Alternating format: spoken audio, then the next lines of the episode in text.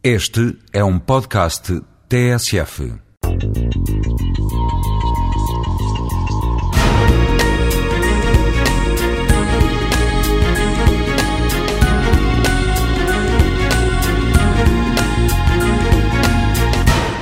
O sol.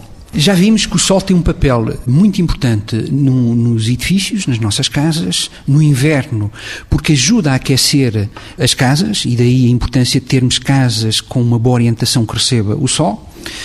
No verão, o sol deve, como já se referiu, devemos evitar que o sol entre dentro das nossas casas, e portanto é outro aspecto muito importante. Mas nós podemos utilizar o sol, a chamada energia solar, para aquecer água águas uh, chamadas águas quentes sanitárias. E isto uh, é, são processos uh, muito simples, com ainda pouca utilização no nosso país e que é um potencial enorme que nós temos.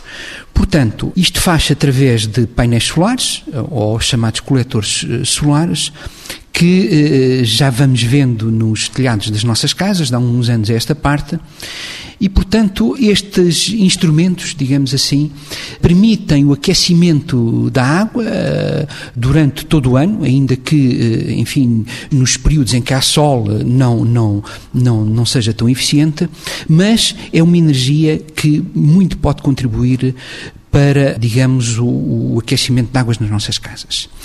Este aspecto como eu digo, não tem sido muito utilizado no nosso país, vai ter a partir de agora uma obrigatoriedade legal.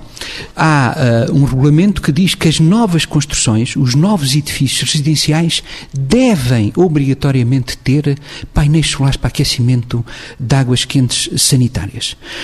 Portanto, não esqueça, as próximas habitações que for alugar ou comprar devem ter painéis solares. É obrigatório e isto muito, em muito vai contribuir para a poupança de energia na sua casa.